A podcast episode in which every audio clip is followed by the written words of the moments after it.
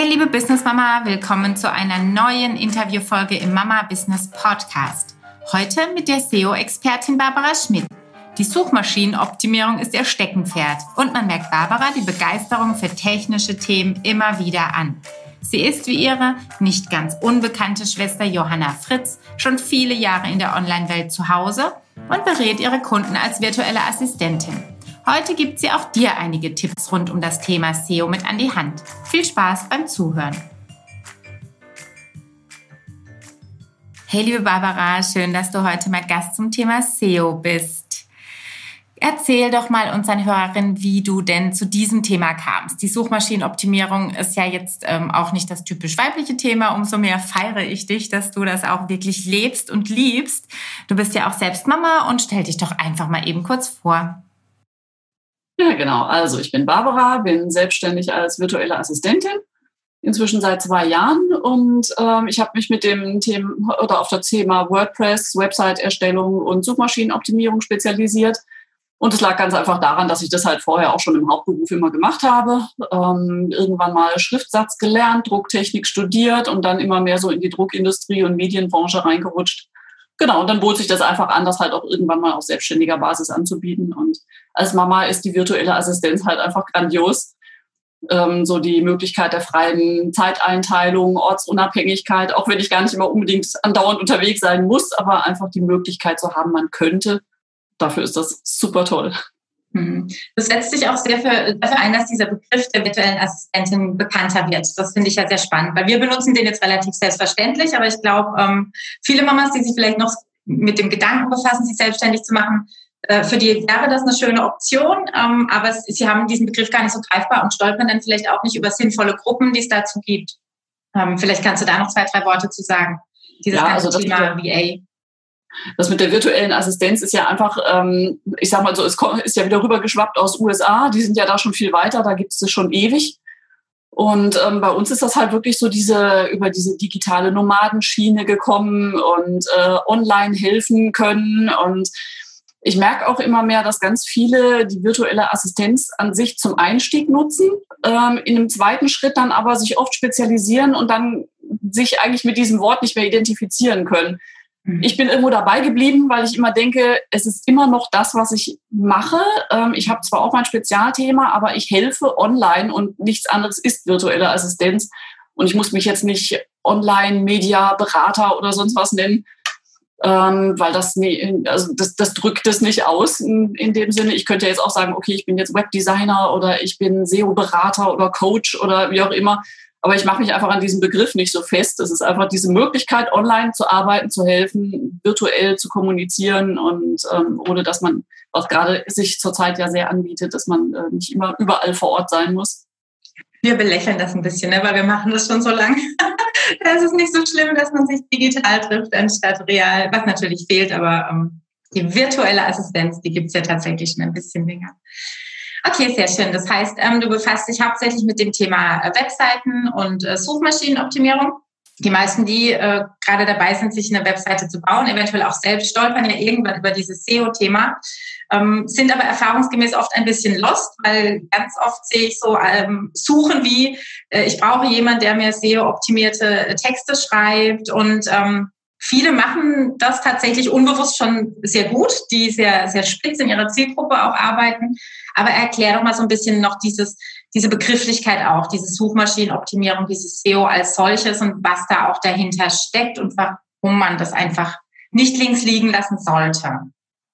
Ja, also das Thema Suchmaschinenoptimierung, ähm, das ist so eine Sache, das, was mich ganz oft stört, ist, dass es halt auf äh, Keywords reduziert, reduziert wird dass es nur darum geht, mach mir mal eine Keyword-Recherche, dann bin ich auf Platz eins bei Google. Das ist sowieso erstmal von vornherein kompletter Quatsch. Ich sag mal, Platz eins auf Google ganz schnell geht nur mit Anzeigen. Da hat Suchmaschinenoptimierung nichts mit zu tun.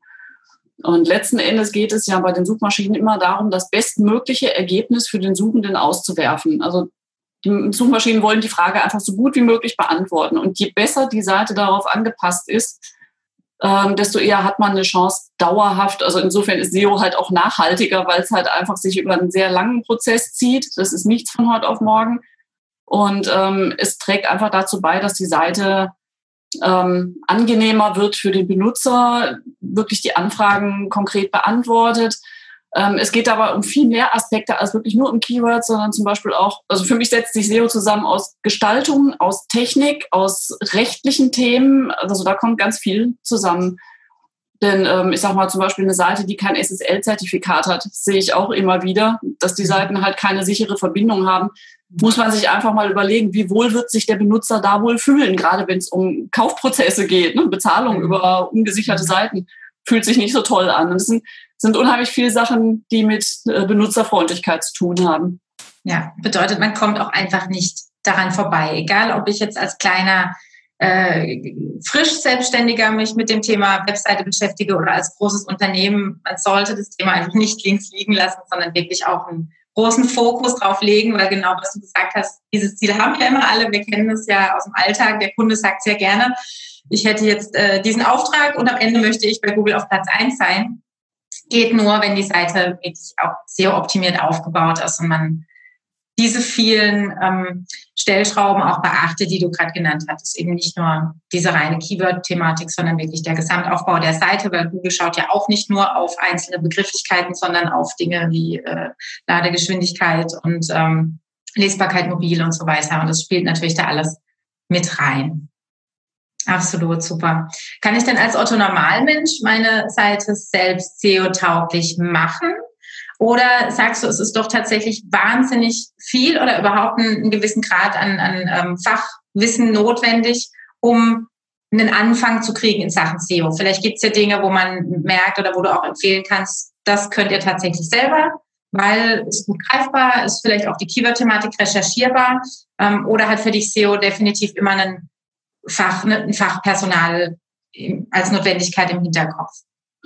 Also ich denke, die Mischung macht's. Am Anfang kann man erstmal eine ganze Menge schon selber machen, wirklich. Also wie gesagt, so Sachen wie Sicherheit sind unheimlich wichtig, ne? dass man auch dran denkt an diesen ganzen Cookie-Banner-Kram, wenn man irgendwelche Statistik-Tools hat, dass das alles rechtssicher ist, dass man eine, definitiv ein Impressum und eine Datenschutzerklärung hat. Es gibt tatsächlich auch Seiten, wo auch das nicht der Fall ist.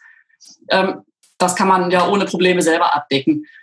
Dann sind so Sachen wie Ladezeit, dass man da halt äh, wirklich auch gleich am Anfang schaut, zu welchem Webhoster gehe ich denn, äh, welches Paket buche ich. Nicht immer ist das billigste dann wirklich das günstigste, weil man dann oft, also ich habe auch schon einen Umzug hinter mir von einem Webhoster zum anderen, weil das mit der Ladezeit un, unfassbar langsam war. Mhm. Genau, und äh, dass man halt ein richtiges, äh, dass man die Seite wirklich responsive aufbaut, dass es auch auf Mobilgeräten gelesen werden kann, dass man es nicht groß ziehen muss. Das sind aber so viele Sachen, die heute teilweise wirklich auch schon dabei sind. Man muss es nur wissen, dass man dran denken soll. Und das Thema Keyword-Recherche kann theoretisch auch jeder selber machen, weil ich sag mal, bei einem Kunden frage ich auch immer zuerst mal die Grundbegriffe ab, für die er gefunden werden möchte, weil ich ja das Thema desjenigen nicht kenne. Basierend darauf kann man dann halt die Keyword-Recherche machen. Ich sage nur, es ist unheimlich zeitaufwendig. Also man kann es super selber machen, am besten eigentlich erstmal fürs eigene Thema machen. Aber ähm, es kostet unglaublich viel Zeit. Also insofern ist die Frage, ob es teurer ist, sich jemanden dazu zu holen oder ob man wirklich die Zeit investiert und macht es selber. Mhm. Oft ist es auch so, dass man ähm, manchmal auf manche Ideen gar nicht kommt und sich zumindest mal einen Blick von außen holt, ähm, weil die Leute nach ganz anderen Sachen suchen. Man ist ja selber dann oft betriebsblind und so in seinem Fachthema drin und die Leute suchen nach ganz was anderem hinterher. Also die Erfahrung mache ich eigentlich meistens, dass diese Hilfe zur Selbsthilfe ganz oft notwendig ist, einfach mal sich zu unterhalten und wirklich noch manchmal so einfache Dinge zu sagen wie, versetz dich doch mal kurz in deinen Kunden und google dich jetzt. Google das Thema, bei dem du erscheinen möchtest. Und dann gibst du denen jetzt so ein bisschen den Hinweis, ähm, was, was eben die, die Keywords sein könnten. Also oftmals fehlt wirklich so dieser Anfangsschubser, ähm, überhaupt zu realisieren, was, was sind diese Begriffe? Nach was sucht mein Kunde? Was möchte ich ihm denn anbieten? Wofür möchte ich denn stehen? Und da macht eben oft dieses Fachwissen schon, schon Sinn, und die, was oft ja eher so ein bisschen einen ähm, Coaching-Charakter dann auch mit sich bringt. Das heißt, wenn, wenn du Tipps gibst, um zu sagen, jetzt guck doch mal, ne, das sucht der Kunde vielleicht, und dann nutze, vielleicht kannst du uns auch einen Tooltip mit auf den Weg geben, dann nutze doch mal die ein, zwei, drei Tools, um ein bisschen Zeit darauf zu investieren, ähm, nach solchen Begrifflichkeiten zu suchen. Vielleicht hast du da irgendwas an der Hand, wo du sagen kannst, damit kann man mal zumindest anfangen, um so eine Richtung zu bekommen, auch gerade zumindest in Richtung Keywords. Die anderen Themen, die unglaublich wichtig sind und am Anfang stehen, die du genannt hattest, Ähm, die müssen einfach, glaube ich, ins Bewusstsein, dass man wirklich von Anfang an darauf achtet, weil meistens kommen ja Kunden irgendwann erst. Und dann merkt man, was für ein Rattenschwanz eigentlich noch geprüft werden muss, neben den kleinen Keywords. Ähm, aber genau, vielleicht hast du ein, zwei Tooltips, wo man sich auch ein bisschen selbst mithelfen kann für dieses SEO-Thema. Also Keyword-Recherche fange ich zumindest immer so an, dass ich erstmal mich wirklich einfach nur hinsetze und Brainstorming mache. Begriffe einfach wirklich lose sammeln, alles, was einem einfällt. Am besten wirklich auch Leute drumherum fragen, wonach, was würdest du eingeben, um mich zu finden oder um diese Dienstleistung, dieses Produkt zu finden. Dann kommt schon mal eine Excel-Tabelle. Alles reinhauen. Dann geht's weiter mit äh, wirklich mit Google einfach nur als allererstes Tool von wegen äh, Google Suggest einfach mal in den Suchschlitz den Begriff eingeben, schauen, was poppt noch alles auf. Kann auch alles mit in die Liste. Dann kommen ja auch oft ähnliche Suchanfragen, die dürfen auch alle mit auf die Liste. Dann ähm, genau, dann äh, nutze ich also was, was wirklich gar, ich sage jetzt einfach auch erstmal nur kostenlose Tools, weil es einfach ja schnell ja, und einfach genau. gehen soll, wäre zum Beispiel sowas wie ähm, Uber Suggest, ist immer ganz prima. Ähm, Den Tipp hatte ich auch von dir, seitdem bin ich da total begeistert von. Wirklich ja. toll. Habe zufällig heute Morgen auch in irgendeinem Online-Newsletter von Internet World oder sowas wieder drüber gelesen, auch als, als Empfehlung, um mal selbst zumindest ein Gefühl dafür zu bekommen, was genau, dann so gesucht wird weitere Vorschläge dann noch gemacht werden und weil man dann ja. halt auch gleich sehen kann, von wegen, äh, was hat das Keyword für ein Potenzial, wie oft wird danach gesucht. Ein weiteres Tool wäre dann noch Answer the Public, heißt das. Das wäre für äh, W-Fragen. Also da geht es halt wirklich um Answer the Public baut auf den äh, meistgesuchten Begriffen von Google auf. Die ziehen ihre ganzen Informationen da raus. Und da kann man auch einfach mal wirklich für sich selber noch ganz gute Ideen kriegen für Blogartikel. Auch auf also, Deutsch. Es geht auch auf Deutsch. Ja. Es funktioniert nicht jeder Teil. Neulich hatte ich gerade wieder das Thema von wegen, es äh, gibt auch so Kombinationen mit Präpositionen. Das funktioniert tatsächlich nur auf Englisch. Also kommt mhm. auf Deutsch irgendwie Blödsinn bei raus. Aber im Großen und Ganzen funktioniert es super. Und genau, das kann man nochmal aufnehmen. Dann packen wir alles in die Show Notes. Genau. Ja, Tools gibt es unendlich, also auch kostenlose. Ähm, ich sag mal, da muss man sich wirklich einfach mal so ein bisschen äh, durchprobieren. Was auch noch ganz schön ist, ist, um einfach mal zu gucken, wie man denn, wenn schon was da ist, selber für ein Keyword rankt, ist, ähm, dass man einfach mal so einen Ranking-Check macht. Und bitte nicht einfach nur hinsetzen bei Google, äh, den eigenen Namen eingeben und sich freuen, dass man auf Platz eins ist, weil das ist man garantiert nicht. Erstens merkt sich Google, wo man überall unterwegs war und ähm, außerdem gerade am Anfang, ich meine, man ist nicht Coca-Cola, ja, also äh, man wird ja nicht gefunden unter dem Namen. Also bei mir ist das sowieso so, ne? mit dem Nachnamen Schmidt findet einen eh keinen.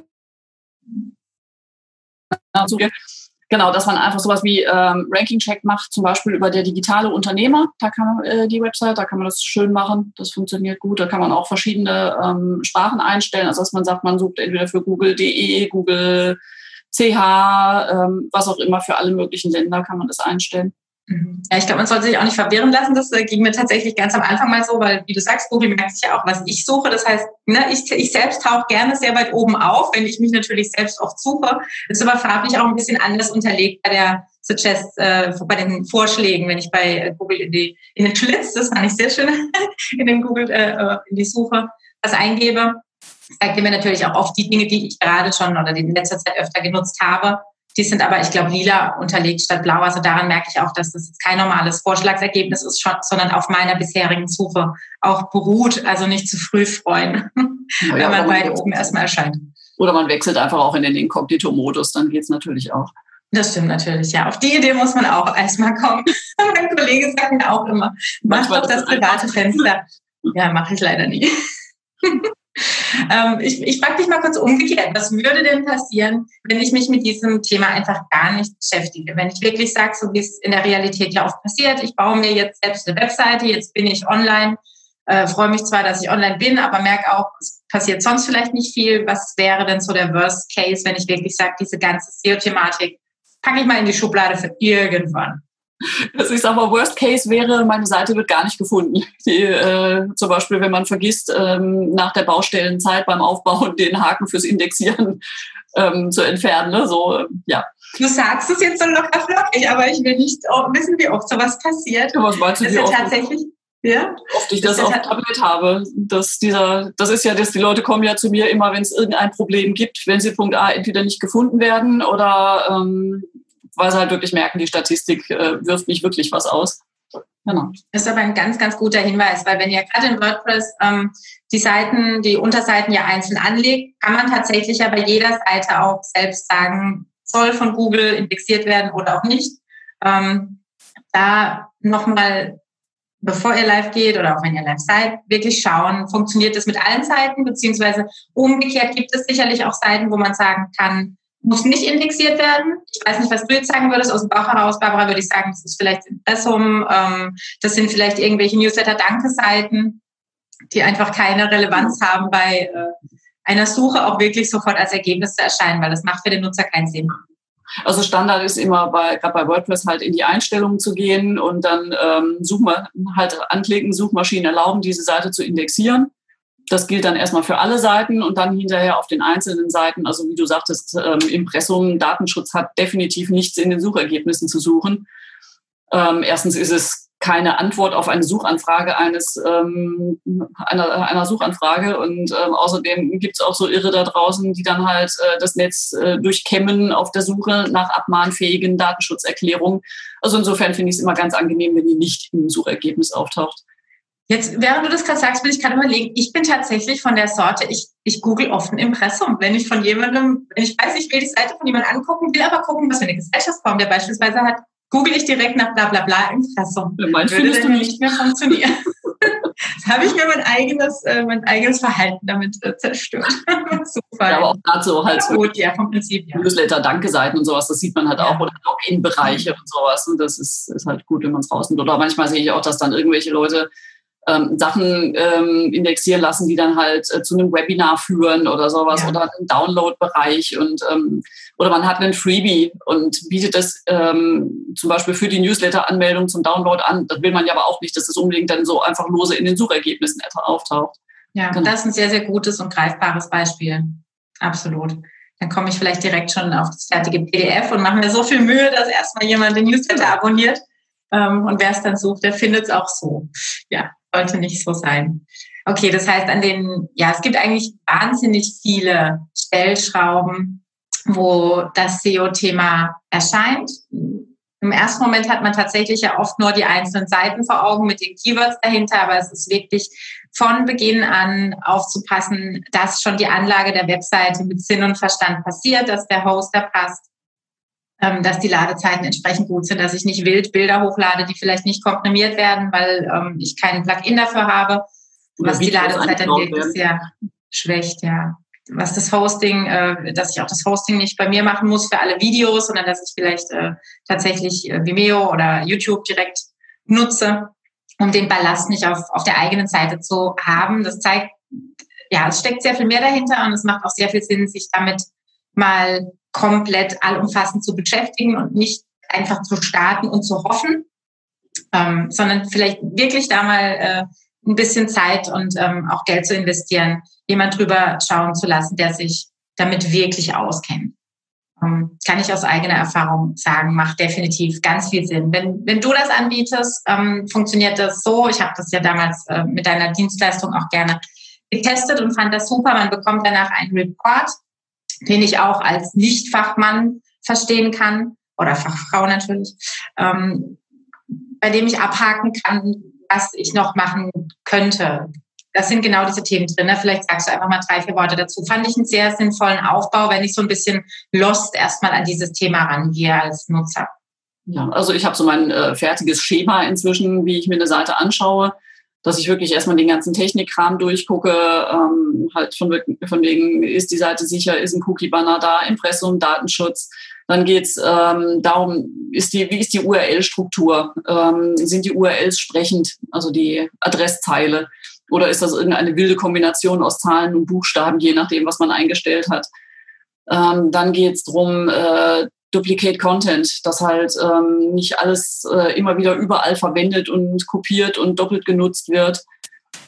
Ähm, dann so Sachen wie Broken Links, ganz wichtig, ähm, dass die Seiten nicht irgendwo, dass nicht irgendwelche Links plötzlich ins Nirvana führen und es geht nicht weiter und der äh, Besucher landet auf einer Fehlerseite, sondern dass, wenn eine Seite gelöscht ist oder umgezogen ist, dass man halt auch wirklich eine Weiterleitung einrichtet.